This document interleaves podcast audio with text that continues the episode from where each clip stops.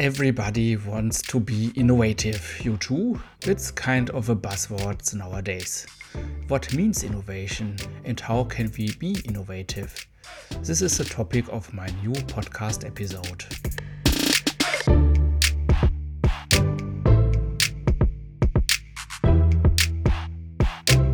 Designed Innovation, your agile podcast for your solo entrepreneurship.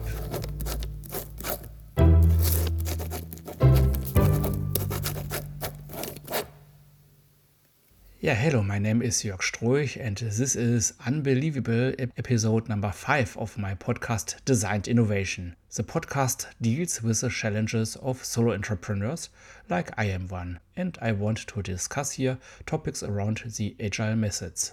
Surely we all want to be innovative, you too, I guess. Innovation, that is the topic of this column. Gabler describes innovation as a process for that is technical, social, and economic combined with complex alterations. And the Duden explained it as planned and controlled changes in alterations in social systems with the usage of new ideas and new methods.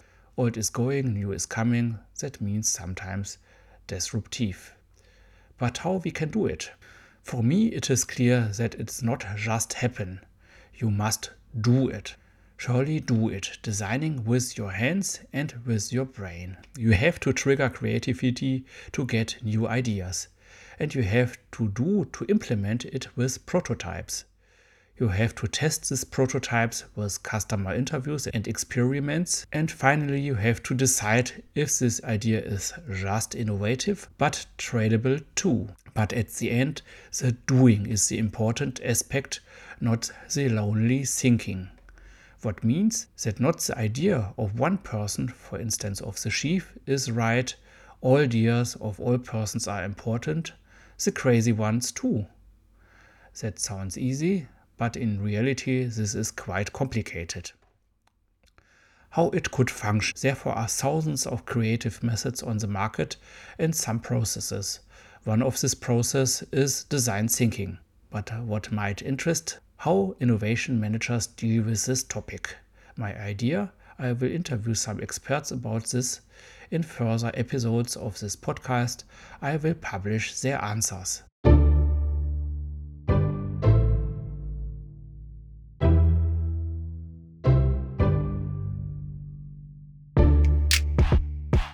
And that's it. Further information you find on my website stroich.eu or on social media. I am active on Instagram and LinkedIn.